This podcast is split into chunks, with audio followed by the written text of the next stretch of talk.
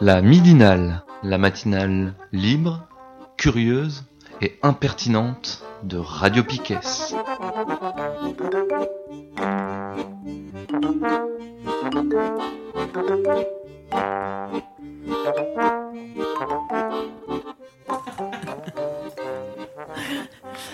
Bonjour, bonjour, c'est la midinale du lundi 24 juin. On est en forme. Thomas est là, la technique. Euh, Tiffaine euh, apprend auprès de Thomas. Euh, Nico, salut. Salut. Et Steph. Bonjour. Bon, Steph, je tiens à te remercier pour la semaine dernière d'avoir tenu la midinale. bah ouais, il y a bien des seul. gens qui tiennent la boutique. Mm. Bravo. Ouais. tu es autonome pour l'année prochaine. C'est parfait. C'est parfait. Merci beaucoup. Euh, C'était une belle midinale. Je l'ai réécoutée. Elle sera bientôt en ligne. On a une fin de saison un petit peu difficile sur euh, la mise en ligne de la midinale. Un petit peu de retard qui s'accumule, mais tout ça, ça parce que j'ai pas fait le montage euh, Non, enfin, c'est censé de moi, non Cool. mais si tu veux le faire. Et, voilà. Et merde. Bien. On se reprend. Euh, Nico, tu as lu le CQFD euh, de, je ne sais pas si c'est le celui de ce mois de juin. Oui. Oui, tout à fait. Et un article en particulier. Yes. Euh, j'ai lu juste un article en fait hein, dans le CQFD du mois de juin. J'ai lu un article sur, sur un, événement qui s'est passé fin décembre, quoi, début décembre, mais plutôt. Euh, qui est un peu passé euh, à la trappe. Hein. On n'en a pas du tout euh, beaucoup entendu parler. De quoi il s'agit? Bah, Il, s'agit de, la mort de Zineb Redouane, qui a été décédée suite à, suite à une intervention de la police, suite à des manifestations, etc. Je vais vous lire l'article de CQFD qui date du 12 juin. Et on va en causer parce que c'est quand même hallucinant ce qui s'est passé. Et il y, a, tout un discours des chiens de garde, de certains journalistes et du gouvernement qui dit Ah, mais la police, euh, franchement, est républicaine, euh, nous protège contre soi-disant euh, les débordements de, casseurs et autres terroristes. et puis il y a tout un discours qui dit bah, la police ne cause pas de violence mortelle, ne tue pas. Eh ben, eh ben si. Hein. Zineb Redouane est, décédée suite à des violences policières. Donc voilà, donc l'article, il date du 12 juin. Il se nomme euh, Zineb Redouane, notre drame, Notre-Dame.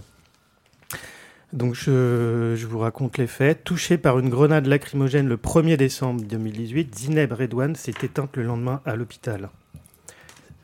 Sa fille se bat pour que justice soit faite et que cesse l'indécent déni politique autour des causes de sa mort comme beaucoup d'événements de, ce genre, en fait, il y a toute une mécanique policière appuyée par, euh, le gouvernement pour nier les faits, pour pourrir euh, la, procédure euh, judiciaire, pour cacher des preuves, etc. Et pour, en gros, pour comment dire, monter un mensonge d'État et, déresponsabiliser complètement les policiers. Donc je lis l'article qui raconte ce qui s'est passé. Donc le 1er décembre 2018 à Marseille, Antoine a jeté une pierre sur deux caméras de vidéosurveillance.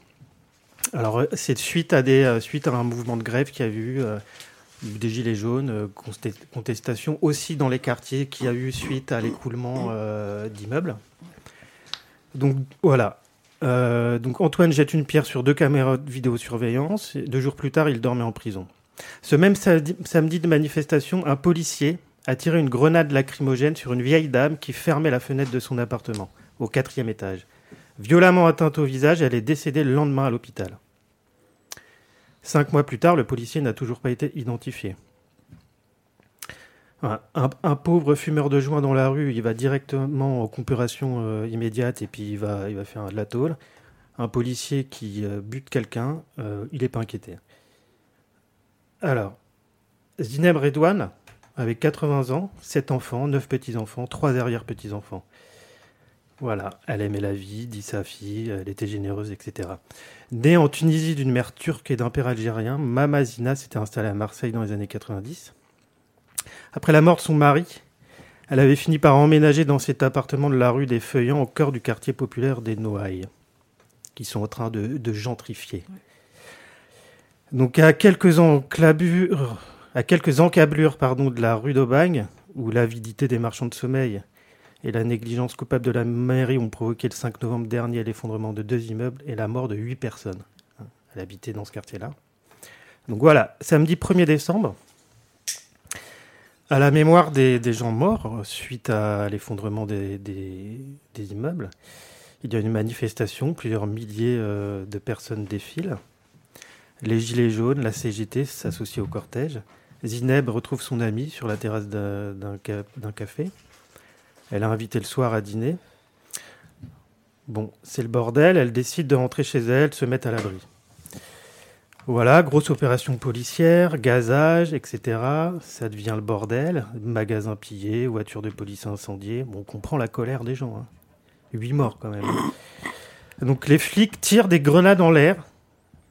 Il y en a qui ricochent sur les façades des immeubles. Bon, voilà. Zineb est elle, prépare son dîner, elle passe un coup de fil à sa fille qui raconte, qui racontera un peu plus tard. Un peu avant 19h, elle m'a dit Attends, attends, il y a trop de gaz, je vais fermer les fenêtres. Le téléphone en main, Sineb se rapproche de la fenêtre, le combiné tombe. La grenade lui a explosé en plein visage, raconte sa fille. Après, elle a tout éteint avec ses pieds, ses pantoufles étaient brûlées, puis elle a repris le téléphone et elle m'a dit Il m'a visé, le policier m'a visé. J'ai croisé le regard de deux policiers, il a tiré, puis ils sont partis dans la voiture. Le, visage en sang, Zineb est conduite à l'hôpital. Le lendemain, les médecins décident de l'opérer. Le chirurgien nous a dit que la maxillaire était fracturée et que le palais descendait et donc s'il ne l'opérait pas d'urgence, elle s'étoufferait. C'est une amie de, Zineb qui témoigne. La vieille dame ne survivra pas à l'opération. Donc après, c'est tout un bordel qui s'ensuit, avec le déni de la police, appuyé par euh, le gouvernement. De quoi est morte Zineb Redouane? Ça va être ça la question. Selon le rapport provisoire d'autopsie, donc Mediapart, Mediapart, euh, Mediapart pardon, a pu le consulter. Donc selon le rapport provisoire d'autopsie, l'octogénaire présentait un état général très altéré. Donc là c'est le rapport, hein, je cite, avec des, des antécédents d'hypertension, obésité, diabète, etc. Le projectile reçu au visage a entraîné un traumatisme facial sévère avec fracture de l'ensemble de l'hémiphase droite et des fractures costales. Conclusion, le décès en lui-même serait dû à un œdème pulmonaire aigu. Bon voilà, on dit que c'est des causes médicales qui n'ont rien à voir avec ce qu'elle a vécu. Bon. C'est classique. C'est classique. En d'autres termes, une accumulation brutale de liquide dans les poumons qui pourrait avoir été provoquée par l'inhalation de gaz toxiques tels que ceux diffusés par les grenades lacrymogènes. Quand même, ça, c'est qui qui dit? C'est l'avocat de, la fille de Zinem Redouane qui explique voilà. Voilà ce qui a pu provoquer quand même sa mort. Cette hypothèse, donc, euh, cette hypothèse, vous avez bien compris, hein, euh, qui s'appuie sur les faits, hein, déclarés par euh, l'avocat. Alors attendez, je galère avec le truc. Cette hypothèse n'a jamais été envisagée publiquement par le procureur, qui dès début décembre affirmait que la fatale issue n'était pas due au choc facial, mais uniquement à un choc opératoire. C'est un peu comme si on disait que Kennedy n'est pas mort par balle, mais d'une hémorragie cérébrale. C'est, euh, ça, c'est un militant qui, euh, qui ironise ainsi. À ce stade, on ne peut pas établir de lien de cause à effet entre la blessure et le décès, dit le procureur. À aucun moment. Alors là, c'est la réponse de l'avocat, de l'avocat de la famille. À aucun moment, les experts n'indiquent que ces fractures au visage n'ont pas de lien avec sa mort. À partir du moment où sa blessure nécessite une opération urgente et qu'elle décède, c'est un mensonge. Hein. c'est un mensonge de ne pas faire le lien avec la blessure qu'elle a eue. C'est un mensonge, une insulte au bon sens et à l'intelligence d'affirmer qu'il n'y a pas de lien de cause à effet entre sa blessure et son décès. Ah, euh, je galère mais Le procureur, le procureur, il est même allé jusqu'à dire que... Mais c'est ce que tu dis, quoi. Que... Donc, on ne nie pas le fait qu'elle a reçu euh, un projectile au visage. On ne nie pas le fait qu'elle était euh, très gravement blessée. Par contre, il, dit après, la question est de savoir si son décès a pour origine l'intervention chirurgicale, euh, voilà, ou le, truc, compte tenu de ses antécédents médicaux lourds. elle était malade, quoi. Enfin, je veux dire, c'est... Elle était âgée. Mais c'est typique des, des, opérations des procureurs euh, ah et puis de la justice en général après des faits, euh, des faits de violence policière. C'était déjà les, les premières si la famille d'Adama Traoré euh, s'était pas bougée, euh, il, avait euh, au départ, c'était parce qu'il il était toxico. après, c'est parce qu'il avait une fragilité. après, enfin, sauf que en réalité, c'est pas ça, quoi. Bah, sur Adama Traoré, ils, ont clairement fait, un, fait comment dire, une entreprise de, de criminalisation d'Adama. Là, c'est plus difficile. Là, c'est plus difficile avec une vieille dame de 80 ans dans son appartement. Donc on va dire que c'est de sa faute euh, parce qu'elle était âgée, qu'elle avait du diabète, elle était mm. vieille, etc. Bon, je continue l'article. Après avoir déposé plainte pour violence volontaire aggravée par personne dépositaire de l'autorité publique ayant entraîné la mort sans intention de la donner, l'avocat de la famille demande le dépaysement de l'enquête. Dépaysement, ça veut dire qu'on va essayer de porter euh, l'affaire ailleurs qu'à Marseille, ailleurs que, que, que, dans, le, dans le tribunal euh, local, mm. pour que les juges les accusés ne soient pas jugés partis, en gros. Ça permet un petit peu de prendre du recul. C'est ce qui a été fait, par exemple, pour, euh, pour Adama Traoré. Euh, voilà, l'avocat demande le dépaysement de l'enquête. Il ne croit pas une seconde à l'impartialité de la justice marseillaise. On comprend. Hein. Plusieurs éléments tendent à lui donner raison. Primo, les déclarations du procureur prompt à exonérer la police de ses responsabilités. C'est ça tout de suite, en fait, la ligne. Hein. Surtout, n'accusons pas les policiers qui font bien leur travail. Mm. Secondo, le fait que selon plusieurs sources, le policier tireur n'a toujours pas été identifié. six mois d'enquête et rien. Ouais, incroyable. Hein. Tertio, cette étrange histoire racontée par les proches de Gineb, qui assure que quand les pompiers sont venus chercher la vieille dame pour la mener à l'hôpital, un policier lui a demandé les clés de son appartement. Gineb lui a dit non, rapporte son ami, mais il a insisté. Si vous ne me les donnez pas, on va casser la porte. Elle les lui a données. Selon le procureur, deux plots de grenades ont été retrouvés dans l'appartement, mais pas le projectile dans sa totalité. Bon, on, fout la pression sur, euh, sur la famille, on fout la pression sur les amis. Enfin là, si c'est vraiment le cas, on cache des preuves en plus. On cache des preuves, on maquille, euh, on maquille la scène, euh, on ment, etc.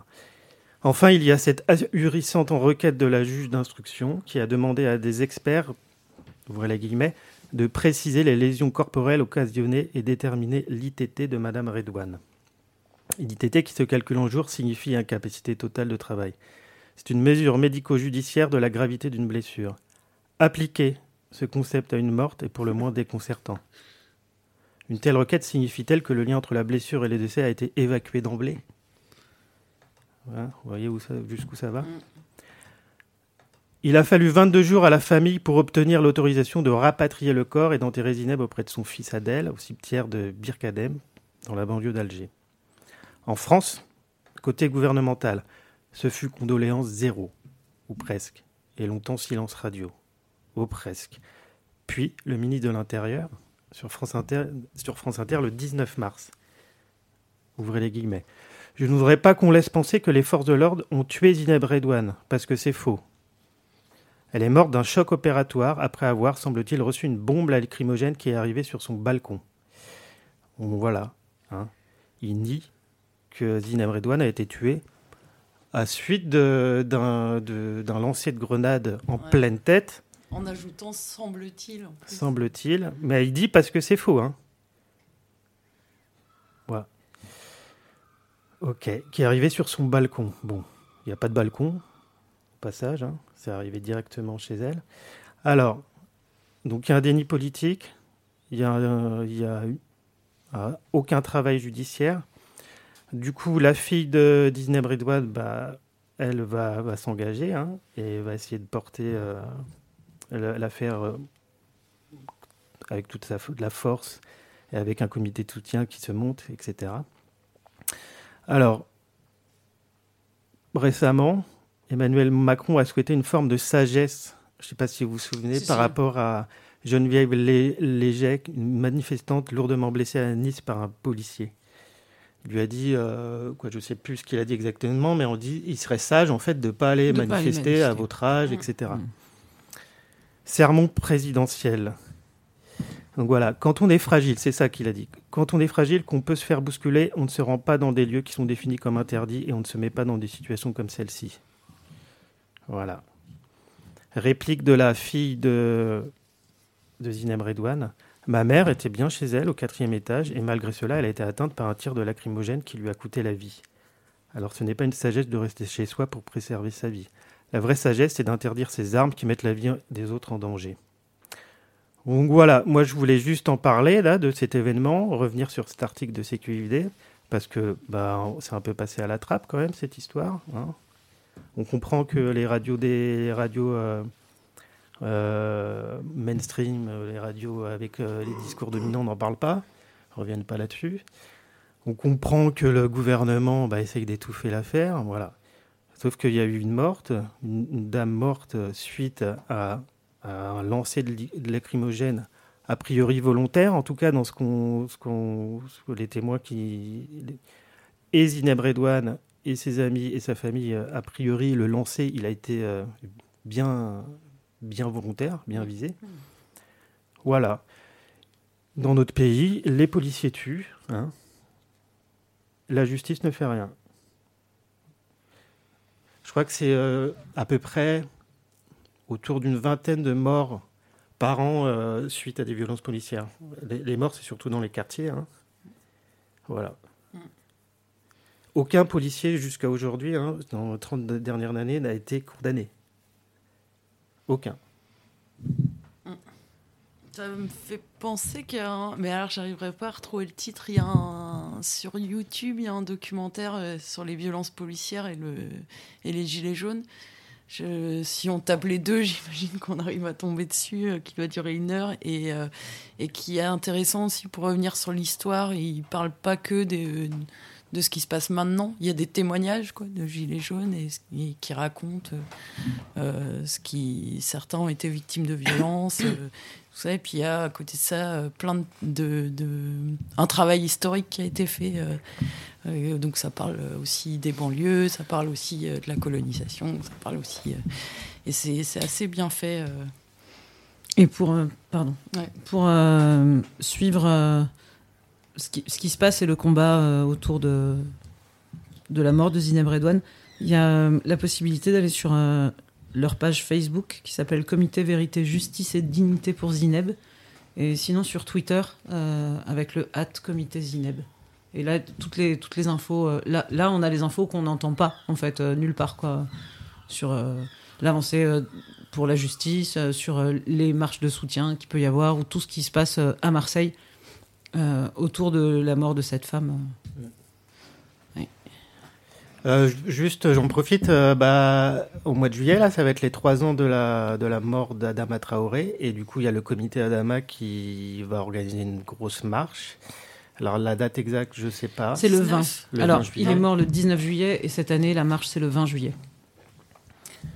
Donc voilà, euh, les gens qui peuvent y aller, bah, allez-y, hein, c'est important. Est-ce qu'on fait une petite pause musicale? C'est toi qui as choisi les morceaux, je crois, Nico, euh, pour la première pause. Qu'est-ce qu'on va écouter? On va écouter Noir Boy George. Enfonce-toi dans la ville. À tout à l'heure.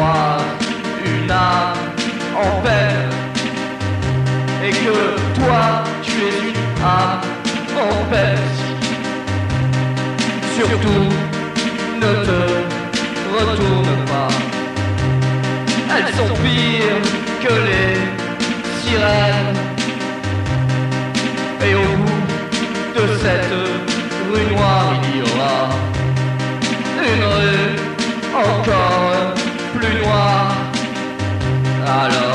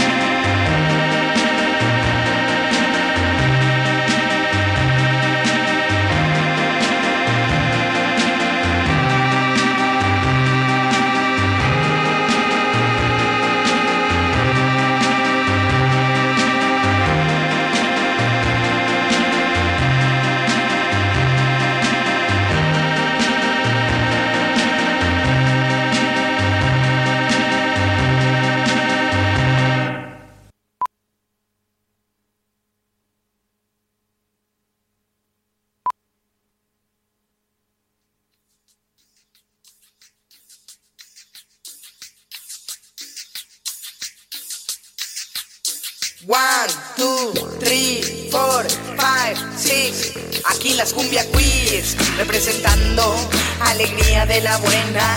Desde invierno hasta la primavera, mírala cómo sube, mírala cómo que suena.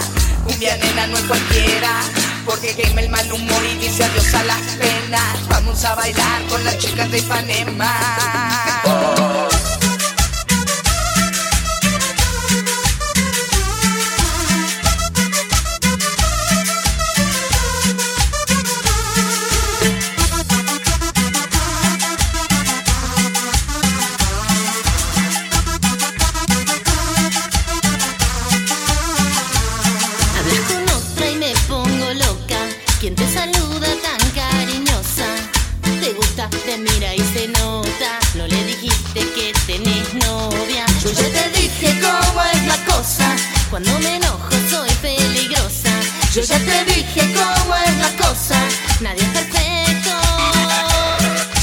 celosa. Caminamos por la calle y los ojos se te salen. Ves un cuerpo de mujer y la atención se te distrae. Y me decís que soy paranoica, que desconfío hasta de mi sombra. Yo ya te dije cómo es la cosa, nadie es perfecto. Yo soy celosa. Celosa, celosa, pero cariñosa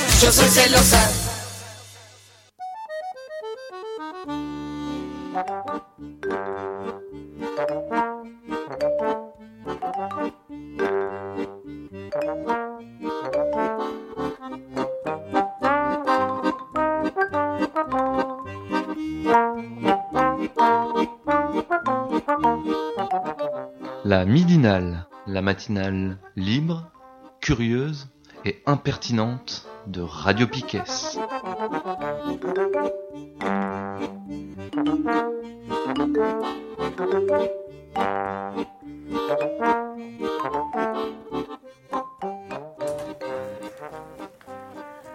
Alors, on est toujours lundi 24 juin, c'est la deuxième partie de cette midinale.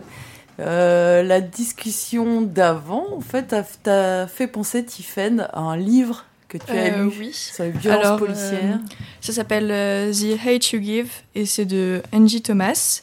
Et donc c'est un livre pour jeunes adultes. Alors ça se passe aux États-Unis. Donc l'héroïne elle s'appelle Star, elle a 16 ans et en fait euh, elle vit dans un quartier un peu populaire euh, des États-Unis.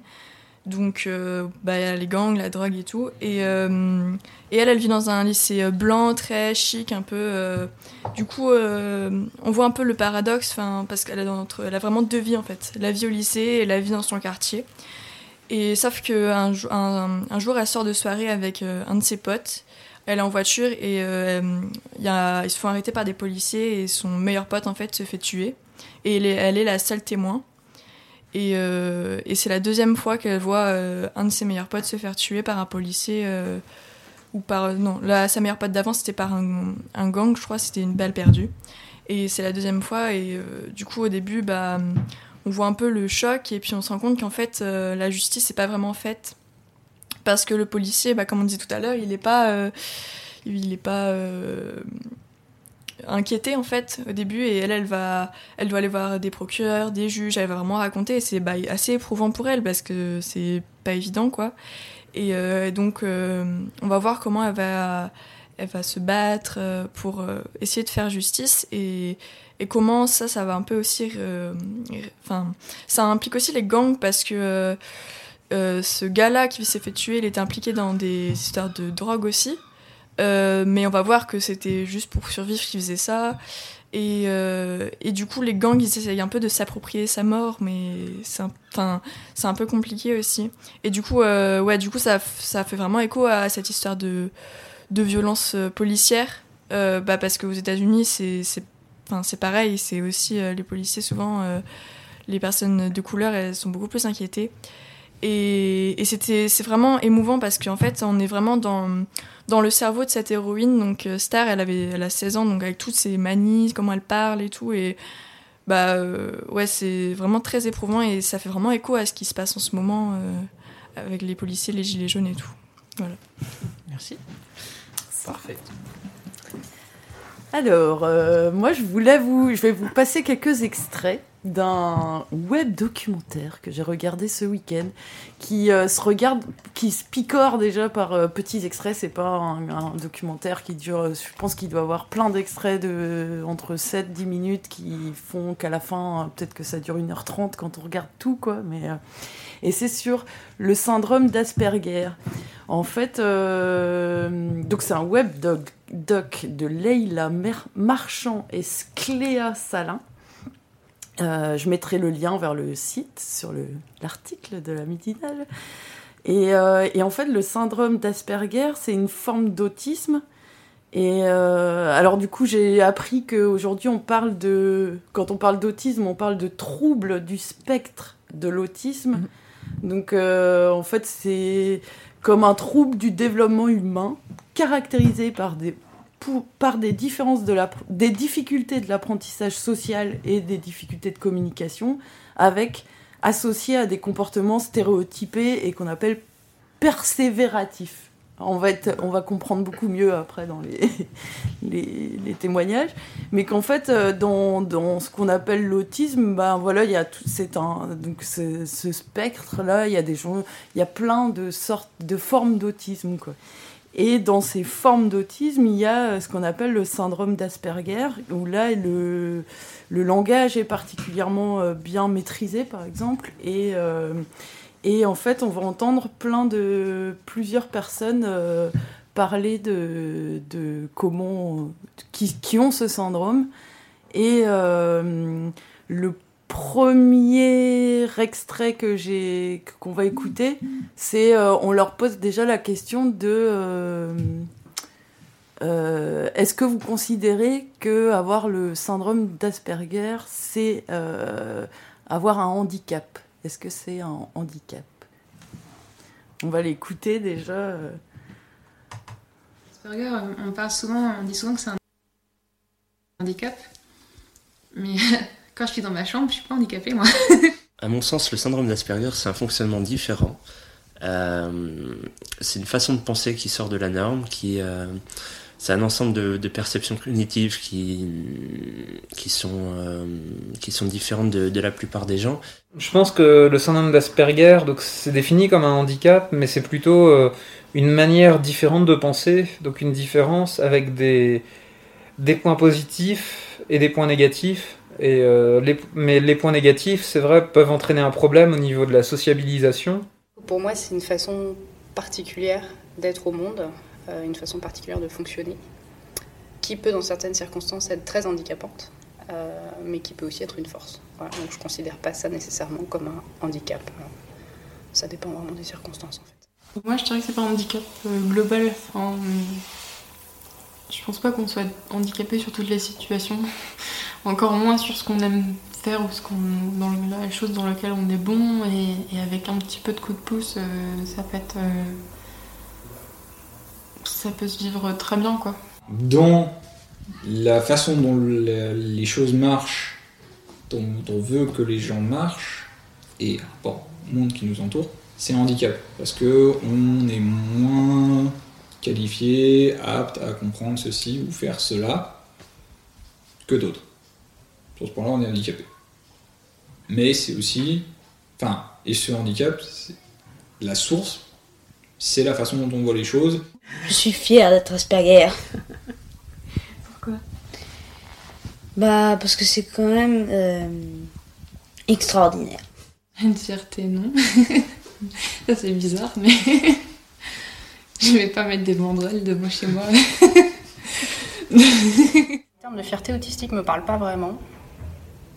Comme quand on parle de gay pride, de veggie pride, ce genre de concept. Enfin, je vois pas trop pourquoi on serait fier de. Enfin voilà. Mais euh, j'en ai pas honte non plus, hein, c'est pas ça. C'est juste que moi, je, je suis très bien en étant aspi, ça fait partie de moi, c'est une partie de mon identité, mais ça ne fait pas tout non plus, et c'est là, et je l'accepte complètement, et voilà, je vis ça très sereinement, quoi, en fait. hein. Une fierté, non. Euh, dans le sens où je pense pas avoir, euh, avoir des raisons d'être particulièrement fier. Par contre, euh, effectivement, je le prends d'une façon hyper positive maintenant. Ça n'a pas été le cas, enfin ça a pas toujours été le cas, loin de là, surtout au début. Au début, c'est quand même c'est quand même compliqué parce que moi j'ai essayé de vraiment de, faire euh, absolument comme les autres, de de, m'intégrer au moule parfaitement sans sans, rien de sans que rien ne dépasse finalement. On, peut l'imaginer comme ça. Et euh, j'ai eu du mal à accepter ce, cet état de fait que voilà, finalement, on n'est pas comme les autres euh, sur, sur pas mal de choses, on diffère de, la norme. Maintenant, j'ai eu le temps d'évoluer là-dessus, j'ai eu le temps d'apprendre, de, me rendre compte de, pas mal de choses. Et euh, je, je quelque part, je suis heureux comme je suis maintenant. Si, on me proposait, euh, enfin si j'avais le choix, je resterais comme je suis, euh, Aspi avec tous les tous les défauts que ça comporte, mais aussi avec euh, les qualités que ça amène, avec avec ma façon d'être actuelle, je, ne changerai rien. C'est pas que je sois fière ou quoi que ce soit, parce que je pense pas qu'on soit fier d'un truc qu'on n'a pas choisi, qu'on n'a pas contribué à fabriquer non plus. Mais hum, je, l'assume en tout cas et j'ai pas de soucis parce que c'est simplement moi, enfin en tout cas une partie de moi. Je me définis pas que non plus que par ça. Parce que le vécu, l'histoire est tout aussi important que, que ça. Quoi. Je vis comme, comme un moi. Je suis, moi, François Delépée. Et je me résume pas à l'Asperger. Je, enfin, pour moi, c'est c'est une erreur. Et ça vaut pour quelle que soit ta condition. On, on est des gens, on est des, des ensembles compliqués. Qui, on, peut, on ne peut réduire personne à une seule chose. On peut pas dire t'es Asperger, t'es, euh, je sais pas, euh, algérien, homosexuel, juste musulman, belge, américain, noir. Réduire quelqu'un à ça, c'est c'est faussé. Parce qu'on est la somme de plein de choses. On est la somme d'un milieu culturel, de, de nos parents, de nos influences, euh, du milieu, tout ça. Et dire juste être un Asperger, c'est faux. Je pense que le monde gagnerait énormément à être ouvert sur la différence en général, sur les autismes bien sûr, mais sur toutes les différences finalement, euh, parce que parce que on peut dire quelque part que le que l'autisme euh, c'est vraiment un handicap social et sociétal. C'est-à-dire que quand on reste tout seul, on n'a aucun handicap. Euh, on fonctionne parfaitement. C'est la société actuelle et les conditions dans lesquelles on vit qui font que voilà, on, on a des on a des difficultés euh, avec les autres et avec euh, avec ce qui nous entoure. Mais oui, bien, si le monde pouvait évoluer à ce niveau-là, c'est sûr que ça, apporterait énormément à tout le monde, je pense. Trouver sa place dans la société, c'est quoi? C'est être, est-ce que avoir un poste, euh, avoir ce que la société voudrait de toi que tu es, donc la voiture, la maison, les enfants Est-ce que c'est trouver une plénitude euh, en tant qu'individu Quel cas t'as pas besoin de tout ça Ça fait un peu lieu commun, mais je pense quand même que euh, la diversité est une richesse. Et je pense que les non-autistes auraient beaucoup à apprendre euh, de nous, de notre façon de fonctionner, de notre façon de percevoir le monde. Et, euh, oui, ça serait pas une mauvaise chose si, on était inclus dans la société. Je pense que c'est indispensable. On peut plus. enfin, on peut plus, voilà, mais, ça c'est à tous les niveaux. On est vraiment dans une société qui exclut énormément. voilà, on va mettre certaines catégories de personnes dans des banlieues, en dehors de la ville. On va mettre les personnes handicapées dans des institutions. Enfin voilà, je pense que ça, ça peut pas fonctionner comme ça. Après, on s'étonne qu'il y ait des, révoltes, des, des soulèvements et, que- qu'on soit euh, voilà, dans une société dysfonctionnelle. Mais il faut inclure hein. les gens, il faut les inclure. C'est, euh, enfin, voilà, pour moi c'est évident. Donc voilà, ce premier extrait, je le trouvais intéressant de le diffuser parce que ça rappelle que euh, on n'est pas finalement handi- handicapé, mais toujours en situation de handicap et que c'est l'environnement euh, qui fait que il y, a, y a- des situations dans lesquelles on est euh, et, d'ailleurs, euh, les témoignages qui vont suivre, en fait, après, euh, je trouve, euh, euh, je sais pas comment dire, mais euh, nous, je pense que tout le monde va se reconnaître à un moment donné euh, dans les questions qu'on se pose euh, chacun et, les situations qu'ils décrivent, en fait, euh, quelque part, on les connaît, sauf que elles ont un certain paroxysme avec le syndrome, mais voilà. Alors, pour comprendre un petit peu déjà comment on leur demande d'expliquer comment marche leur cerveau. Alors comment comment il fonctionne. On va écouter le deuxième donc cet extrait là. En général, j'ai tendance à dire qu'il fonctionne un peu comme, hum, comme un ordinateur. C'est-à-dire que c'est un, énorme amas de, process- de processus qui gèrent chacun quelque chose. Ce qui fait que j'ai réussi à développer des processus euh, de sociabilisation, d'adaptation, de ceci, de cela. Et selon la mémoire disponible, qui correspond en fait à, mon niveau de fatigue ou de disposition en société, je peux euh, devoir être contraint à enlever des processus, à être moins patient, moins sociable, moins permissif à ce que je considère comme des intrusions. Et en général, c'est dans les moments-là que les incidents arrivent. J'ai plus un cerveau plus éclaté qui a plus tendance à les batifoler un peu comme les papillons, euh, plus que de suivre euh, la route et j'ai plus tendance à aller hors sentier finalement que. Euh, mais c'est très difficile d'imaginer euh, comment, comment ils vivent les choses parce que c'est. C'est pour ça qu'on dit que c'est pas une maladie parce que ça fait tellement partie de nous, ça fait tellement partie de notre structure que c'est très difficile. C'est comme essayer de s'imaginer euh, sans un bras et sans une jambe en fait. Après, j'apprends, par imitation beaucoup. J'apprends, j'apprends avec l'expérience, qu'on, avec de l'expérience, en, en re- en reproduisant ce que je vois ou, en- ou ce que j'entends, ou- comme un ordinateur. On rentre des données et on peut, on peut construire un programme à partir des données de base. Je pense que ça va être fatigant d'être dans ma tête quand on n'a pas l'habitude. Moi j'ai l'habitude depuis, mais euh, j'avoue que c'est un peu. euh, Moi je croule sur l'imagination. Moi, je sais que je fonctionne par scénario dans, mon, dans ma tête. Je, quand je vais quelque part, je prévois tout dans ma tête. Je me dis, euh, par exemple, d'aller chez le- la boulangerie, quand j'y vais.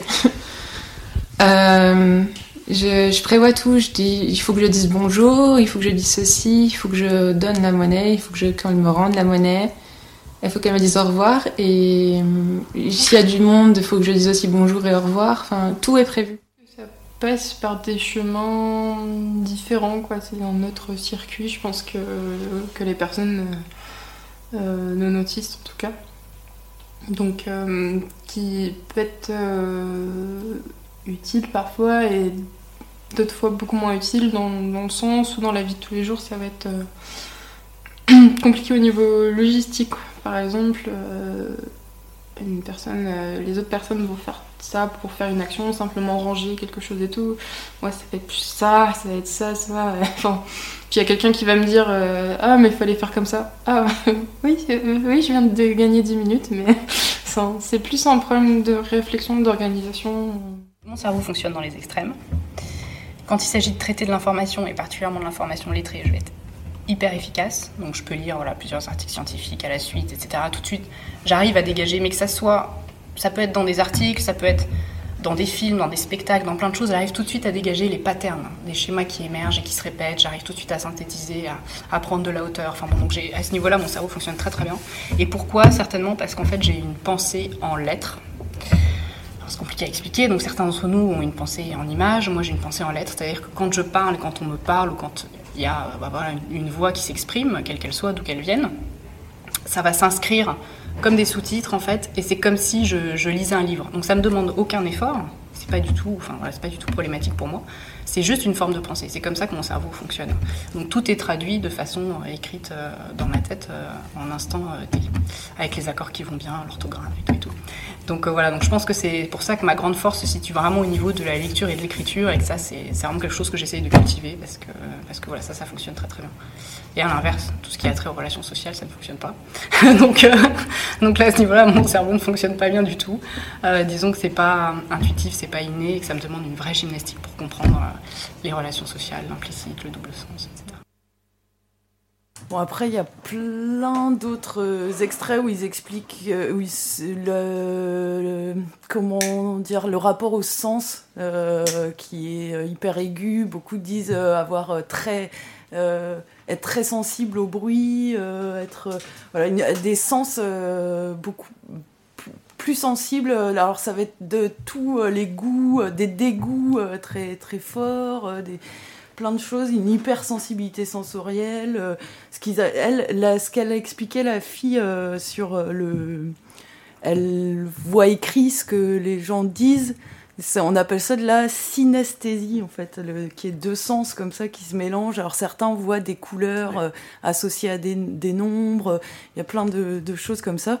J'ai pas retenu ces extraits-là parce que ce qui m'intéressait plus, c'était le côté, euh, ce qu'elle dit à la fin. Donc, euh, euh, en fait, en gros, j'ai une sorte de machine intellectuelle hyper forte, mais alors je ne comprends rien aux interactions sociales.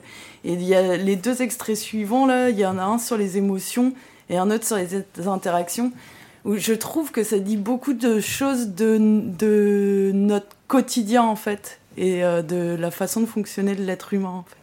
Donc on va écouter euh, le, le- les témoignages autour des émotions, la difficulté de compréhension des émotions, de ses propres émotions comme de celles des autres. Alors moi en fait je vais euh, seulement percevoir les, les, émotions très basiques, que ce soit les miennes ou celles des autres. Donc je vais percevoir euh, la tristesse, je vais percevoir euh, la joie, je vais percevoir la colère, mais tout ce qui est plus subtil, alors là je vais passer complètement à côté. Peut-être les émotions un peu plus complexes, ou les situations un peu, enfin pas tendues, mais plus, plus conflictuelles. Je, je pense que, enfin, c'est un peu plus complexe. pareil. Enfin, après, euh, je vois si quelqu'un est joyeux, triste ou tout ça, et euh, je vois, je pense qu'à la longue, j'ai compris où est-ce qu'il fallait ne pas appuyer, euh, éviter de faire la blague à ce moment-là. Alors, ce que je sais reconnaître, ce que je reconnais facilement, c'est quand une personne n'est pas dans son état émotionnel normal. C'est-à-dire que, par exemple, à, son visage, à, son, à sa façon de sourire, ou je suis, surtout si c'est une personne que je connais bien, je suis capable de le voir quasiment tout de suite. Par contre, je sais pas pourquoi, enfin, je, je, je peux pas savoir pourquoi, et même parfois, je sais pas ce qu'elle a, enfin, ce que la personne a. Je sais pas si elle est triste, si, euh, si elle est en colère, si, euh, si- s'il y a quelque chose qui l'agace, si, si- je sais pas. Et, dans ce cas-là, j'ai besoin d'explications. Mais comme je suis attentif aux détails, je vois ce qui change dans, dans l'expression faciale, on va dire, de la personne. Je vois leur visage, quand je les regarde, que euh, qu'elles sont. Ouais, je, pense que je le vois à peu près, mais c'est. Certaines fois, ça n'a pas marché. Certaines fois, j'étais un peu à côté. Je me suis déjà re- retrouvé à côté de personnes très tristes euh, sans m'en rendre compte. Ça, m'est déjà arrivé, euh, que ce soit de ma famille ou des amis d'ailleurs. ça m'est déjà arrivé de me retrouver à côté, euh, à côté de quelqu'un qui se met à fondre en larmes alors que je croyais que la personne était joyeuse. C'est vrai que quand c'est plus faible, quand c'est de l'agacement, euh, je le vois moins. Mais quand c'est vraiment de la tristesse, oui, là, je vais le voir. Dans les tests du CRA, donc euh, Centre de ressources autisme, dans les, euh, il y avait un exercice là-dessus, donc reconnaître à travers les yeux. Apparemment, j'étais à peu près dans la moyenne, mais j'ai des problèmes dans le sens où quand je vois que quelqu'un a l'air contrarié, si je suis dans la même pièce, automatiquement je vais penser que c'est de ma faute. La première émotion que je vois, ça va être la colère. Je sens que quelqu'un est en colère. Mais je vois pas ce qu'il y a derrière. Et bien souvent, derrière, il y a autre chose. Si la personne est en colère, ça peut être parce qu'elle est vexée, par exemple. Soit parce que j'ai fait quelque chose qu'il fallait pas, ou voilà. Et moi, je vais m'en tenir juste à la colère. Je vais pas réussir à déchiffrer ce qu'il y a derrière. Donc tout ce qui est un peu subtil, ça passe complètement à côté. En tout cas, chez moi, quand, j'ai du mal à les exprimer. Mais je sais quand ça va bien, quand ça va pas, surtout quand ça va pas. Je dirais pas que euh, pré-diagnostic, j'avais du mal à nommer mes émotions, mais disons que je suis peut-être un peu plus consciente euh, du, de l'importance euh, de, l'auto-analyse. Mes propres émotions, j'arrive à les comprendre quand c'est des émotions basiques, mais souvent quand même avec un temps de retard. Mais quand c'est des émotions plus subtiles, je suis en auto-analyse, je me dis, là je sens que je suis pas comme d'habitude, je, voilà, je suis pas bien, ou mais qu'est-ce qui m'arrive? Et pourquoi Pourquoi je suis comme ça? Et donc à force de réfléchir, euh, au bout d'un moment, je me dis, ah oui, c'est parce qu'il s'est passé ça, et ça m'a fait ça, et c'est ça que je ressens, ok, et voilà. Mais j'ai du mal à décoder, et souvent je décode avec un temps de retard. Je suis trop dans l'analyse euh, et du coup je passe à côté de choses ou au contraire je surjoue euh, des choses. Enfin pas surjoue mais comment dire ça? Sur euh, interprète des choses. Par exemple, quand il s'agit de réconforter quelqu'un, ben comment? Je me sens parfois un peu empruntée parce que euh, euh, ce qui me réconforterait moi, c'est pas ce qui réconforterait d'autres personnes, quoi. Par exemple, bon, serrer quelqu'un dans ses bras, euh, j'ai pas horreur du contact, mais bon, pour moi, je dirais que je suis moins, ça m'affecte moins que, que d'autres, quoi. Donc, bon, c'est pas totalement non plus euh, électro-émotionnel plat du genre, ouais, ok, mais bon, c'est quand même moins. euh, je, pense que ça me fait moins de d'effet que, que d'autres personnes. C'est totalement faux de dire qu'on est insensible. Et je dirais même plus, euh, et ça peut sembler contradictoire, mais moi quand je suis face à quelqu'un qui va être, qui va avoir une émotion euh, intense, quand je suis dans une salle avec une émotion qui est collectivement partagée, par exemple dans mon précédent travail, on faisait souvent des assemblées générales avec les associés, et c'était des situations très très tendues.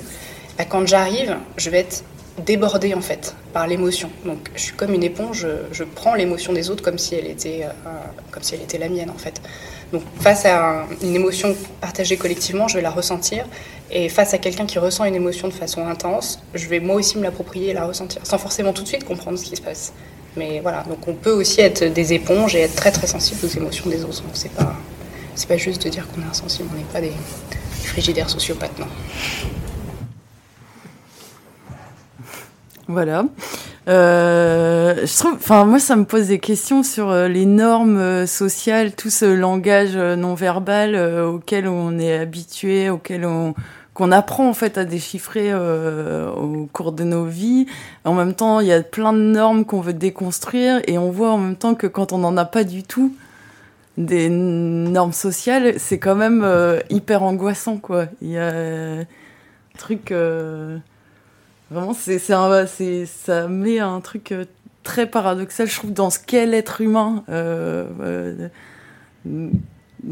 Et, du coup, l'extrait suivant, ça va être euh, sur les interactions sociales et du coup, les, les, les difficultés quiproquos qu'il peut avoir. euh, voilà.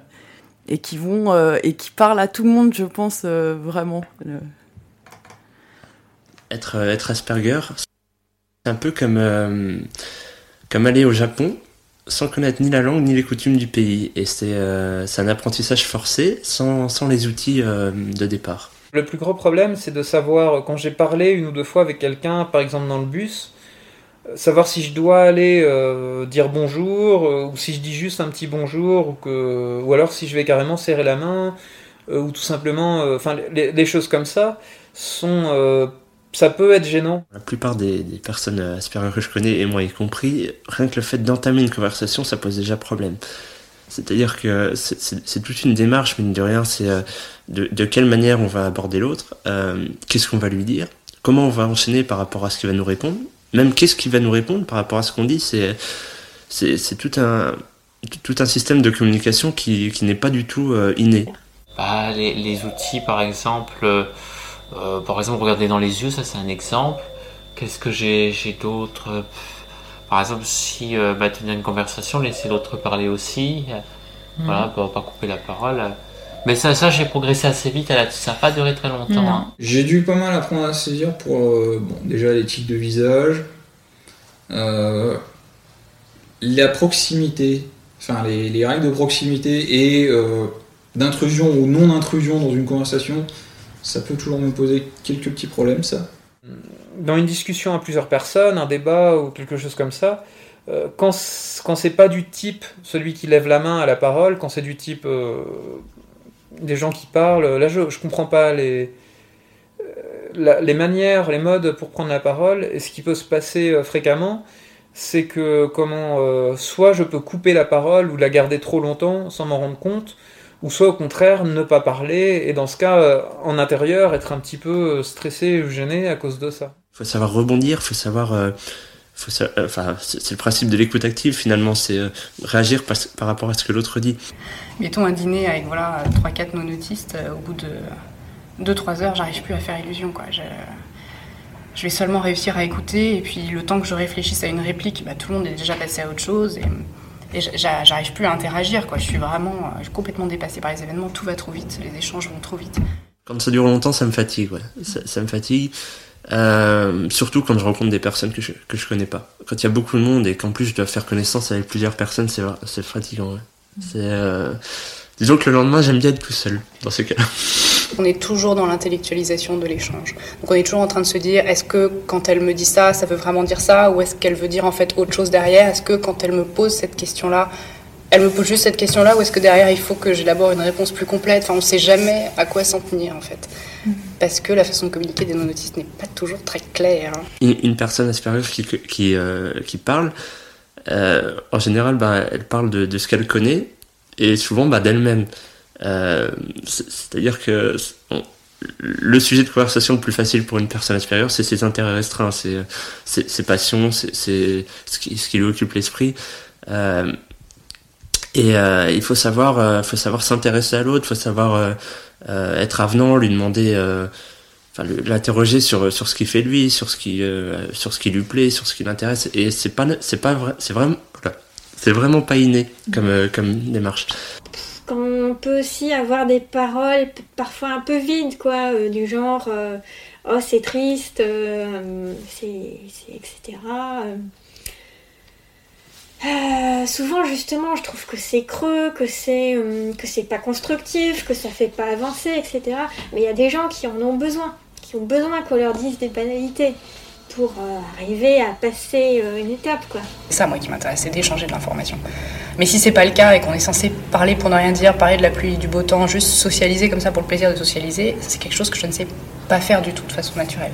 Donc j'ai appris bah voilà, que euh, ce qui se fait dans ces cas-là, c'est qu'on peut demander par exemple à la personne bah, qu'est-ce que tu as fait ce week-end, même si ça ne m'intéresse pas, mais voilà, on le fait. Qu'est-ce que tu as fait ce week-end Euh, euh, Qu'est-ce que tu aimes faire Qu'est-ce que tu fais dans la vie Voilà, ce genre de questions un peu bateau. Ou alors on peut parler aussi de la pluie et du beau temps, dire oh là là, il fait beau aujourd'hui. Enfin voilà. Donc j'ai appris comme ça des petites répliques qui peuvent servir à faire fonctionner une conversation superficielle, ce que je ne saurais pas faire en temps normal. Voilà, c'est mon moment préféré. Donc euh, souvent, il y a, là on n'a pas entendu, mais souvent quand ils parlent de, de, de- des non-autistes, ils disent aussi les neurotypiques. Et donc, euh, ça fait bizarre de se faire euh, appeler neurotypique. Et, et c'est vrai que ce truc de la conversation pour la conversation, c'est quelque chose qu'on fait beaucoup. Il y a beaucoup de moments où on se parle pas vraiment, on n'échange rien sur du fond. Et on a toujours un peu cette tension. Je trouve ça, hum, ça m'amène aux discussions aussi qu'on a au sein des collectifs souvent. Et euh, au sein de Piquet, on l'a eu assez récemment sur euh, un peu euh, euh, le, le, côté euh, avoir du plaisir à être ensemble, euh, la sociabilisation, vraiment pour la sociabilisation. Et euh, en même temps, bah, le truc ce qu'ils appellent intérêt restreint, là, avec euh, bah ouais un objet euh, un truc avec dans lequel on a envie d'avancer euh, d'être efficace euh, d'être euh, je sais pas quoi d'être de d'avoir une action vraiment concrète. Et que cette tension là on la retrouve à travers leurs témoignages et quelque chose de ouais il y a, on a tous ce sentiment des fois de perdre son temps ou de pas savoir quoi dire au, au boulanger ou à la boulangère, euh, de euh, voilà. Et en même temps, bon, en sachant que c'est pas tout à fait les mêmes implications Ouais, quotidien, quoi. Mais, euh, mais voilà. Euh, J'ai un tout tout dernier extrait. On a le temps, hein, puisque. Parce que vous avez rien foutu. Voilà. ben, je, je, je dis bon, c'est juste parce que ça parle d'amour. C'est la- toujours les mêmes personnes qu'on va entendre, mais là, c'est ça parle d'amour et je trouve que ça fait c'est chouette aussi. Bah, personnellement, euh, sur le plan amoureux, je, je- n'ai eu personne pour le moment euh, dans ma vie. J'ai- J'ai eu personne, honnêtement. J'ai jamais eu. euh, voilà, j'ai jamais embrassé euh, une fille du tout. Ça m'intéresserait, mais bon, je, je, je laisse le temps faire, quoi. Je préfère mieux les laisser les, les choses progressivement venir. Venir, voilà. J'espère que ça m'arrivera un jour quand même. Il n'y a pas de raison. Non, non, non. Des expériences amoureuses malheureuses, ouais, il y en a eu. Des, des trucs euh, assez destructeurs, mine de rien, qui, pareil, enfin, sont formateurs, mais ont été une souffrance euh, à l'époque. Euh, au niveau des relations amoureuses, ben c'est. bah. c'est- très très compliqué, on va dire. On, m'a déjà dit, enfin, rapport à la jante féminine, on voit que t'es en chasse. Bon, voilà, c'est- clairement, c'est pas simple. Ça fait partie des choses dont, sur lesquelles je sais que j'ai encore des problèmes. là. L'approche et la, bien la séduction, pas la drague, ça c'est encore un truc que ça m'intéresse pas. Les relations amoureuses ne sont faciles pour personne, ça, ça, j'en suis bien conscient. Je pense que pour les personnes autistes et, notamment les personnes Asperger, les relations amoureuses, c'est, euh, ça, ça tient quasiment de l'impossible. En tout cas, le, le démarrage, la, la- phase, on va dire rencontre, euh, échange et, et- et on va dire euh, euh, av- avant d'être ensemble finalement. Les gens euh, classiques essayent d'éviter euh, d'être avec des, des gens qui sont qui sont différents quoi. Enfin voilà. Du coup, j'ai essayé de compenser euh, en faisant beaucoup de sport, par exemple. Même si maintenant je me suis un peu laissé aller. Enfin, trouver des astuces euh, comme ça. euh, mais c'est ou essayer de m'habiller un peu mieux, mais c'est difficile. De... Ça a quand même été beaucoup plus difficile que pour les gens normaux. Ils essaient de copier les gens qu'ils voient et qui ont des- du succès en drague, sauf que souvent ce sont des gens qui qui ont beaucoup de bagou, qui ont du... Voilà. Ils ont, qui ont plus que... C'est pas des choses qui, qui se copient, quoi. C'est dur aussi, enfin c'est à nouveau, euh, je parle dans, dans cette histoire de séduction, de, de, voir, de distinguer l'intérêt de l'attraction. Parce qu'on peut très bien enfin, s'entendre bien avec quelqu'un, euh, cette personne nous apprécie, nous estime, apprécier de passer du temps en compagnie, sans avoir une attraction derrière. À quel moment t'as envie de passer plus que du temps en ma compagnie? Et comment est-ce que moi je suis censé comprendre que c'est tellement rempli de codes, de sous-entendus, d'implicites, de, règles à respecter, euh, de, trucs à pas faire que, finalement, euh, on ne sait pas faire. On est, euh, très très à côté, du sujet. La première expérience qui était, en gros, le premier amour vraiment niaiseux et, dégoulinant, ouais, ça va clairement, enfin, je voulais pas, enfin, je voyais pas qu'on me disait de, freiner des cas de fer continuais à me taper la tête dans le mur. Je sais pas s'il y a une histoire de signe ou pas que j'aurais, que j'ai pas capté en étant supérieur. Je parle de signe parce qu'à l'époque, euh, un peu avant que ça, se brise, il m'avait demandé si, si je remarquais pas des choses ou des trucs comme ça. D'après une amie, c'est tous les garçons qui comprennent rien aux femmes. Moi, des, relations amoureuses, j'en ai qu'une. Euh, ça s'est mal passé en plus. Voilà, Il y, a- il y a des choses que visiblement j'ai pas compris, j'ai pas su voir, euh, je sais pas. C'est toujours des gens qui viennent vers moi. Enfin, c'est rarement le cas que j'aille faire quelqu'un. On va dire que je suis sortie euh, une fois et demie avec quelqu'un. Mais euh, c'est une amie qui savait que la personne me plaisait, qui a été le voir. Alors là, je me sentais pas du tout à l'aise parce que moi, je n'étais pas au courant. Moi, aller vers, euh, vers la personne en face, je, je sais pas faire. Enfin, j'ai essayé euh, deux fois. Quand j'étais jeune, il y a une fois une fille qui est venue vers moi. Euh, J'avais 13 ans à l'époque. Euh, la, pauvre, euh, elle, s'est sans doute pris le, plus gros râteau, entre guillemets, de, sa vie. Et, sans le vouloir, en fait, parce que elle est venue, elle est venue, enfin, elle m'a, écrit des lettres en me disant que voilà, que, je lui plaisais et tout. Et moi, j'ai pas j'ai pas su comment réagir. Donc, j'étais complètement perdu en découvrant ça. Et du coup, bah, faute de savoir comment faire, bah, par défaut, j'ai rien fait. Donc, je lui ai jamais répondu. Euh, et, et- et je suis pas tellement loin du stade où j'en étais, euh, enfin, dans ce domaine, du stade où j'en étais quand j'avais 13 ans, finalement. Ça s'est bien passé, mais euh, la personne était très gentille. Il y avait pas très. Enfin, j'étais en confiance, mais il y avait quelque chose qui clochait parce que moi, j'avais pas encore mon diagnostic et je me sentais prisonnière, quoi. C'était, j'avais besoin de- d'être seule des fois. Et ça, je savais pas comment l'exprimer. une personne à suivre ne, ne pourra pas être malhonnête dans une relation. C'est-à-dire qu'il y aura pas de, elle ira pas voir ailleurs pendant qu'elle sera en couple. Elle, elle ira pas lui cacher des choses. Si- S'il y a quelque chose qui va pas, la personne, la personne Asperger va, va expliquer clairement à l'autre que voilà, il y a un truc qui va pas. Euh, je, pense aussi qu'on peut être plus, euh, oui, plus attentif, peut-être plus avenant, avenant que la majorité des gens, on va dire. Euh, et quelque part, en même temps, ça peut poser, euh, ça peut poser parfois des soucis parce que la, personne, euh, la personne Asperger a, a- souvent tendance à être quand même, enfin, souvent, a parfois tendance à être égocentrique. C'est difficile de chambouler les habitudes parce qu'on voudrait que la personne se, comment, euh, vienne, euh, s'adapte totalement à notre style euh, de vie. Donc ça peut, par exemple, si certaines choses sont rangées à telle place et que la personne veut les ranger ailleurs, ça peut être tout de suite, ça peut être difficile. Ceux qui voudraient avoir une petite amie. Des fois, j'ai un petite amie. Donc, euh, bon, des fois, j'ai pu avoir des conversations avec euh, des personnes autistes, adultes, etc. Voilà, qui sont vraiment en recherche de. euh, des fois, je sais pas si c'est vraiment par. justement parce que. Oui, sentimentalement. euh, j'ai un peu de mal avec. euh, parce que je supporte bien la solitude, parfois à comprendre. Euh, je sais pas des fois si c'est s'ils en ont besoin sentimentalement, socialement, ou si c'est plutôt par euh, parce qu'ils veulent être comme les autres. Donc là, ça serait convention sociale. Plus le temps passe et moins ça m'intéresse. Avant le diagnostic, j'étais vraiment dans l'idée de me conformer le plus possible et euh, de répondre aux attentes de la société. Et notamment, la société voilà, demande de nous qu'on fonde un, foyer, même si j'ai jamais voulu avoir d'enfant, et là-dessus j'ai toujours été très claire, mais j'avais quand même cette envie de vivre à deux, etc.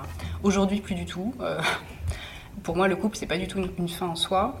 Si un jour je rencontre quelqu'un de bien, et ben, voilà, ce sera formidable, mais je suis pas du tout, du tout en recherche, et ça a même plutôt tendance à me. à me saouler. J'ai bien d'autres choses à faire dans ma vie. Voilà, c'est beaucoup de temps perdu. Voilà. Euh, à travers euh, ce qu'ils disent, il y a plusieurs qui parlent aussi de quand ils ont été diagnostiqués ou euh, parce qu'en fait c'est aussi un syndrome qui passe inaperçu beaucoup et en fait il y, a, beaucoup qui témoignent qui disent qu'en fait c'est des recherches sur internet et qu'ils sont reconnus dans le en regardant parce que ça faisait depuis qu'ils sont tout petits qu'ils se sentaient différents mais sans savoir euh, comment euh, l'exprimer euh, et en ayant souvent l'impression d'être seul au monde quoi. Ça c'est un peu la magie d'internet pour les générations qui arrivent de pouvoir se, reconnaître dans des témoignages. Et donc et aussi beaucoup ont souffert de mauvais dia- diagnostics notamment euh, ont été diagnostiqués sch- schizophrènes euh, eu des traitements eu, euh, et euh, et voilà. Et là on n'entend pas mais dans ce dans le webdoc il y a aussi des petits témoignages de personnes. Et là euh, on entend beaucoup de gens qui ont qui semblerait-il l'amour le couple c'est compliqué. Il y a aussi un des témoignages où il y a une femme en couple avec des enfants qui raconte son expérience voilà j'ai terminé Tu peux rappeler le titre du. alors C'était pas un piège. Ça s'appelle, enfin le site internet s'appelle syndrome d'Asperger, le webdoc.fr. C'est ça. En fait, peut-être qu'on est tous Asperger, mais on ne sait pas. Oui. on n'a pas fait les recherches. Pardon. En tout cas, on se reconnaît. Dans plein Bah oui, de- non, mais Bah là, oui, oui. surtout dans la dernière questions. partie, en Ouais, fait, ça. euh, ça ressemble beaucoup à des questionnements que tout le monde se pose, quoi, ça. en grande majorité. hein. Et sur. euh, après, c'est ce, enfin, ce qu'on disait en écoutant tout à l'heure, sur euh, comment ils identifient leurs émotions, comment, comment ils arrivent à mettre des mots sur euh, l'interaction avec les autres. Il y a, il y a aussi la différence, c'est que avec ce diagnostic, ils se posent ces questions-là. Et, euh, et enfin, je veux dire, euh, nous, on se les pose pas forcément, et on devrait peut-être se, se- Tout le monde a intérêt à, À se poser ces euh, questions-là, ouais. ces, ces questions-là, oui. Surtout, surtout les flics. Pardon. À moins peut-être que les flics sont recrutés en ayant un syndrome particulier. Ouais. On ne sait pas. Non, pardon. Peut-être. Ouais. Faut un possible. concours, tout ça, donc. euh, Mm. Peut-être. Une petite pause Ouais. Ah oui, euh, on va écouter une chanson un peu triste euh, d'Anne Sylvestre qui s'appelle Un mur euh, pour pleurer parce que en fait sur certains aspects euh, il y a des ce truc de finalement on se parle pas beaucoup en ayant l'impression de se parler Euh, quand ça m'arrive euh, et quand ça m'agace, euh, et ben je pense à cette chanson d'Anne Sylvestre. Et bon, je la trouve un assez triste, mais euh, très très juste. Et je sais pas ce qu'on va écouter après. Et après, c'est suivi de l'être humain et le réverbe. De Rosset. Et on revient pour la dernière partie. À tout de suite.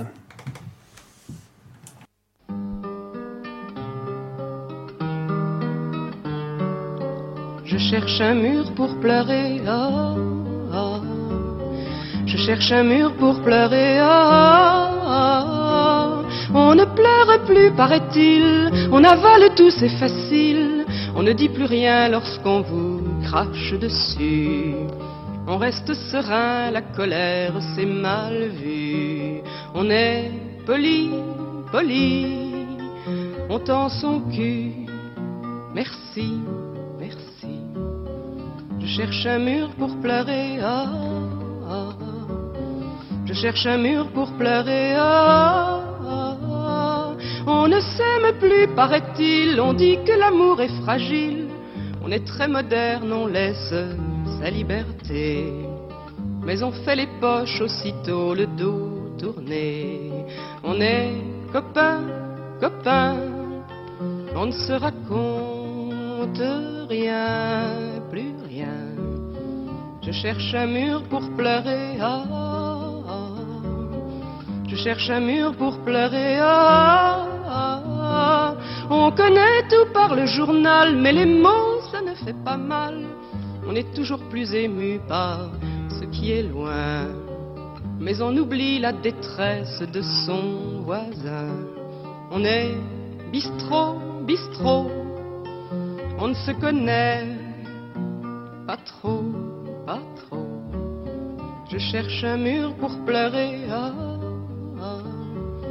Je cherche un mur pour pleurer. ah, ah.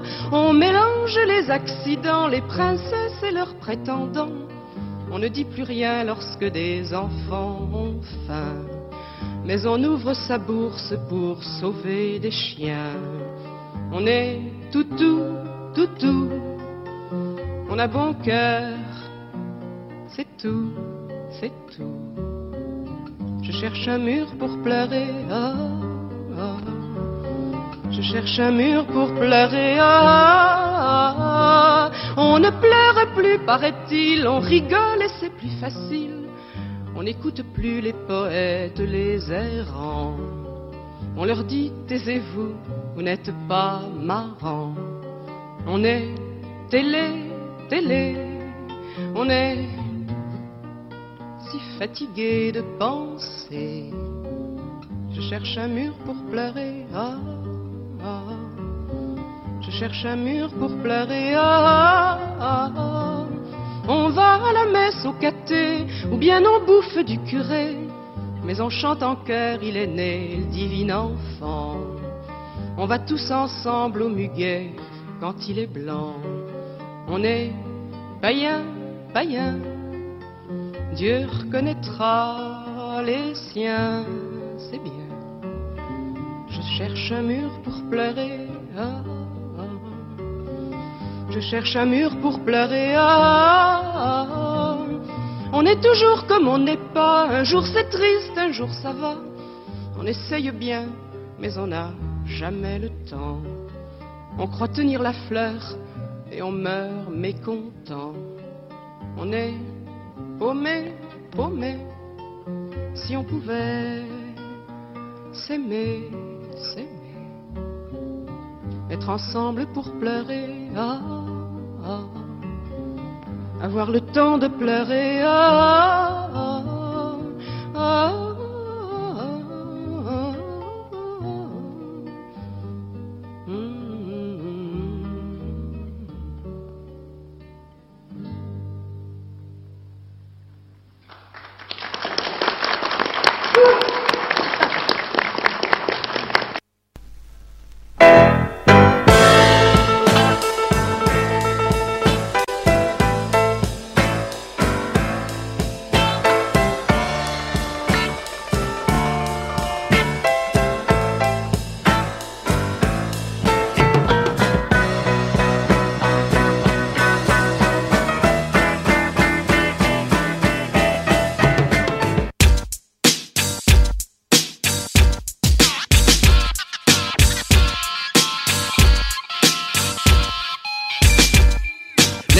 se déplace vite mais ne se déplace plus. Il est juste pilier rigide dans les cités livides, belle statue, immobile, chahut inaudible sur solide raffut. Marque la rue comme un immense fossile. L'être humain de nuit attire l'oustique et déchet, comme le réverbère attire les moustiques l'été. La lumière n'est pas lumière rêvée, plutôt blessée. Éclaire les pieds d'humain à la tête haute, à la casquette baissée. Si droit qu'ils font effet pilier, même quand ils s'adossent avec une des deux jambes pliées. Témoins du quartier, des rires et des douleurs. Et comme le réverbère, ils en pincent pour les chaînes et les scooters. Bandits à l'allure de bandits, proche des mioches qui grandissent. Ballon aux pattes qui sur le réverbère rebondit. Celui-ci est complice du tapage, du grand bruit. Quand il vibre comme un gosse à l'âge qui resplendit. Le réverbère, c'est l'ancien des villes, le témoin. Il a vu chaque couche sur HLM dix fois repeint. Donc le point commun, le vrai, c'est l'étroitesse du destin. Le monde est vaste, mais on représente l'espace restreint. Dans la rue, j'ai confondu l'être humain et le réverbère. Comme le réverbère, il éclaire juste sa rue, ne se déplace plus. Il est juste pilier rigide dans les cités livides où la lumière ne passe plus. Dans la rue, j'ai confondu l'être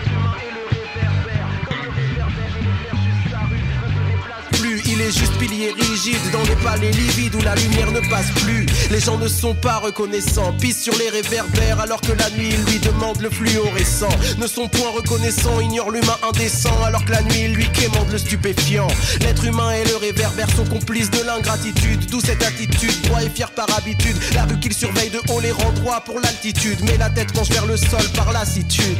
Pour l'être humain et le réverbère, l'univers s'arrête à quelques rues qu'ils connaissent dans l'affinité de sa banalité à ses pires activités. L'hiver et son acidité, l'été et son aridité. La richesse n'invite pas au voyage. Les beaux quartiers, leur beauté montrent un horizon tout aussi bétonné. Car l'habitude et la routine rend l'humain statue. Loin des sables mouvants, plus proche d'une terre battue. Le propriétaire terrien fait du ciment son grain. Fait de la rue d'à côté sa vie, sa racine, son bien. Donc le point commun, le vrai, c'est l'étroitesse du destin. Le monde est vaste, mais on représente l'espace restreint. Dans la rue, j'ai confondu l'être humain et le réverbère. Comme le réverbère, il éclaire juste sa rue, ne se déplace plus. Il est juste pilier rigide dans les cités livides où la lumière ne passe plus. Dans la rue, j'ai confondu l'être humain et le réverbère. Comme le réverbère, il éclaire juste sa rue, ne se déplace plus. Il est juste pilier rigide dans les palais livides où la lumière ne passe plus.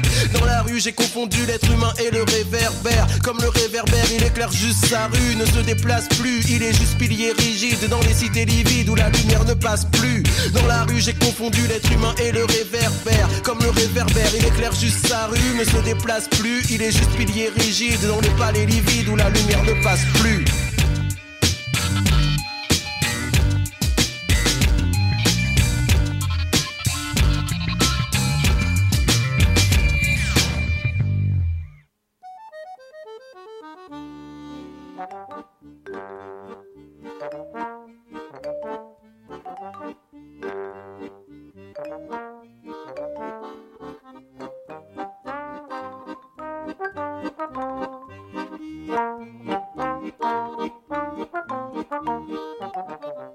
La midinale, la matinale libre, curieuse et impertinente de Radio Piquet.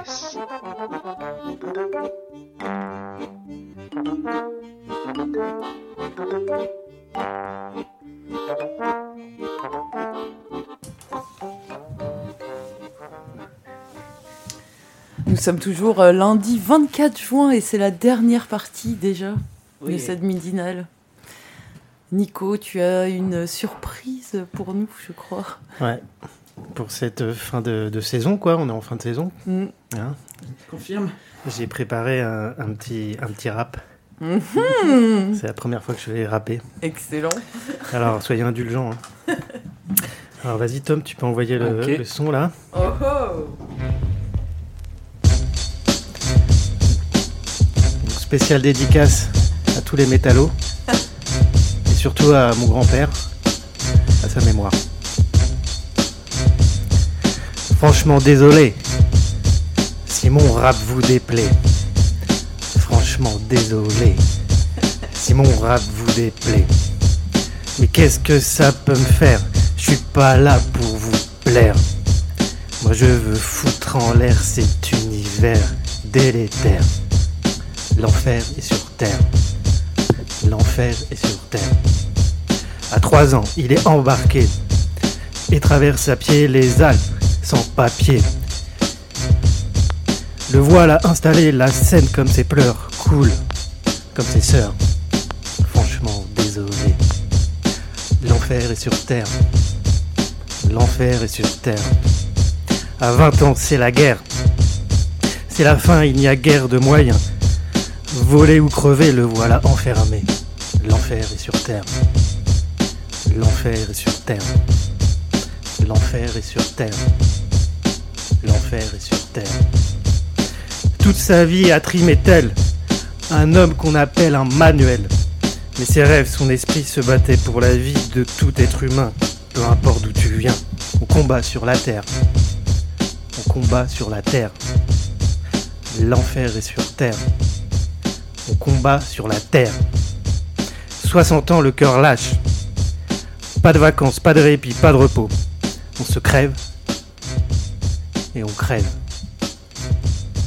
On se crève et on crève. On se crève et on crève. L'enfer est sur terre. Le combat est sur terre. Spécial dédicace à la midinale aussi. Oh yeah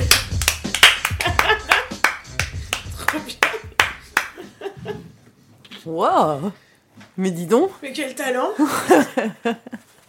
Avec un petit, un petit groupe qui a fait euh, le son, euh, je leur ai demandé, ils ont fait, c'est euh, De La Soul. Je sais pas si vous connaissez. Un petit groupe, ouais. Un petit groupe. Trop la classe. Bravo, merci. Wow. Et ensuite, euh, parce que là on a un peu tous soufflé, je crois. C'est vrai, c'est vrai, j'en ai, je n'ai plus de voix. Ah oui, c'est l'agenda. Alors, qu'est-ce qu'il y a à faire euh, cette semaine, euh, Steph Ah putain, quand tu veux enchaîner après. Euh, alors cette semaine, il y a plein de trucs en plus. Euh, je commence par quoi? Par la radio? Ouais, je commence par la radio. Euh, donc ce matin, on était tous là à la midinale, c'est cool. hein.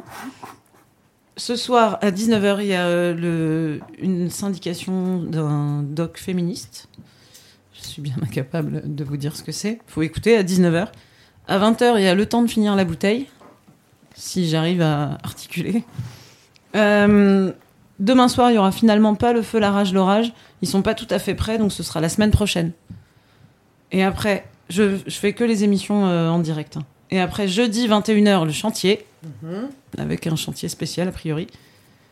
Vendredi 19h, l'école volante, sous réserve. euh, Voilà. Et dimanche, euh, dimanche à midi, l'heure du chat. Et la dernière, à 19h, des amis de Casto. Peut-être pas la dernière. Peut-être pas la dernière. Mais la dernière de la saison, ouais, Ouais. je pense. Voilà. Et sinon, à part ça, vous pouvez euh, écouter la radio en faisant plein d'autres trucs. Euh, à l'avenir, il y a un chantier. euh, on refait les murs toute la semaine, enfin presque toute la semaine. C'est de lundi à jeudi en fait. Donc euh, vous pouvez vous pointer, soit le matin, soit l'après-midi. Il y a des points de chantier à 9h30, je crois. 9h30 et 13h30. Comme ça, ça réexplique ce qu'il y a à faire. Ça va être super. ils vont mettre de la bouse de vache sur les murs. Ça va être génial. Mais il n'y a pas que ça à faire, hein. vous pouvez faire autre chose. Si, comme moi, vous voulez pas mettre vos mains dans la bouse de vache. Euh, et sinon, toute la fin de semaine, il y a le festival, le Crésivorien Fest. Donc, du coup, du 27 au 30 juin, avec quatre dates différentes. Ça commence jeudi euh, à 20h au Café de la Plage. C'est une projection d'un doc qui s'appelle Brest Storming. Et c'est euh, un doc sur la, scène punk, metal, hardcore à Brest. Je crois que c'est fin des années 90. Voilà. 20h au Café de la Plage. Vendredi, euh, c'est à l'espace Léo Ferré. Il y a plein de concerts. Donc à l'espace Léo Ferré à Bellevue. Mhm. Samedi, donc là c'est à 20h aussi Ouais. vendredi. Dont Sticky euh, Ouais, ce soir-là. Dont, ouais, dont Sticky ce soir-là, ouais. Carrément. Sticky qui a tourné un clip euh, samedi à l'avenir, c'était, ça avait l'air fabuleux. Euh, samedi soir, c'est à nouveau à l'avenir, à partir de 16h. Et pareil, il y a, il y a six groupes, donc très bien. Et ça se termine dimanche à 13h par un tournoi de foot. Euh, c'est euh, donc à Brest, rue de Port-Spoder, dans le Petit Paris. Vous voyez, enfin, vous voyez où c'est, c'est après Strasbourg, c'est pas très loin. Et donc, euh, c'est un, un match de foot avec. Vous constituez vos équipes, tout ça, je pense c'est auto-arbitré et euh, pas de crampons. Voilà, on n'est pas là pour se faire du mal. Tout le festival est à prix libre. Et ça va être cool. Cool. Euh, D'autres choses à annoncer? Non, je crois que j'étais au max. Ok. Euh, je me disais aussi, il y a un conseil d'Epicès euh, spécial Kermesse ce mercredi Ouais. à 18h30 au studio. Si vous avez, euh, vous pouvez passer directement ou euh, nous envoyer des- un, un mail via euh, notre adresse mail qui s'appelle euh, Lapi Kermesse. Alors Lapi, L-A-P-I-E, kermesse arobase piques.space. Et si vous avez des envies euh, de proposer euh, des choses, c'est encore le moment parce que mercredi, après, l'idée c'est qu'on fasse euh, la programmation. le, bon, pas tout à fait au carré, mais bon, qu'on avance bien, quoi. à partir de tout ce qu'on a. Ça devrait le faire. Moi, j'ai croisé des gens hier qui. des gens filles hier qui vont jouer à la kermesse euh, le samedi et qui trépignent déjà d'avance de jouer à la kermesse. Hmm. Et c'était Hmm. trop cool. On n'en saura pas plus. Non. J'ai presque envie de réécouter Nico avant de lâcher le truc, mais euh, t'as la flemme De quoi De refaire. euh, Ah, c'était un one shot. C'est un one shot. On l'a enregistré. On va le mettre- on va le mettre dans la playlist. Ouais, carrément. Je vais, je vais extraire. Tu l'extrais, on le met dans la playlist. Carrément. Parfait. Bon, bah alors euh, on s'en va? Carrément. Est-ce qu'on fait une émission lundi prochain? Bah, il semblerait, ouais. Ouais? Bah, je sais pas. Bah, on dit- ouais. ouais. Avant On de sera- on partir. sera euh, combien on- sera le premier. avant de partir à Toulouse. On Euh, sera le attends, premier. on sera le premier ou on sera le. Non, non, on sera le premier. Ah oui, ça va, j'ai une semaine d'avance là dans ma tête. Ouais. Ça va pas du tout. On est fatigué, hein. Mais peut-être qu'effectivement. Bah ouais, lundi prochain on sera là. Peut-être qu'effectivement lundi prochain sera la, la, la dernière. C'est possible. Bah ouais, parce qu'après il y a l'émission euh, l'émission où on serait tous ensemble là le 5 et Oui. on pourrait terminer avec Oui, c'est vrai. tout le monde quoi. Tout à fait. Je dis ça, je dis rien. Ok. Donc le lundi prochain, c'est la dernière? Ouais. Moi, je ferai un gâteau. Ah, putain, la vache. C'est super. C'est super. Ouais. Trop bien. Et ben c'est très bien. Et bah la semaine Voilà. prochaine pour la dernière midinale de la saison 4. Voilà, J'achèterai du café parce qu'il n'y avait, pas de café ce matin et c'est- c'est insupportable. Mais on a de nouveau du PQ et ça c'est pas ça- mal. et ça, c'est bien. On va rendre l'antenne. Je lance le générique. Salut, bisous. Ciao.